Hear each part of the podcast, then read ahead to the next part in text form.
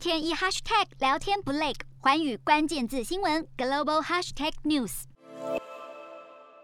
菲律宾最新通报将近三万例新增确诊，而大约百分之六十是来自首都马尼拉。对此，政府表示将会加强 PCR 的检测、疫苗接种率以及医院病床的容量，同时也要提高床位可用性，确保需要住院的病患可以得到及时适当的医疗照护。而上个礼拜，菲律宾也收紧了旅行限制，总统杜特地更威胁没有接种疫苗的民众需要遵守居家令。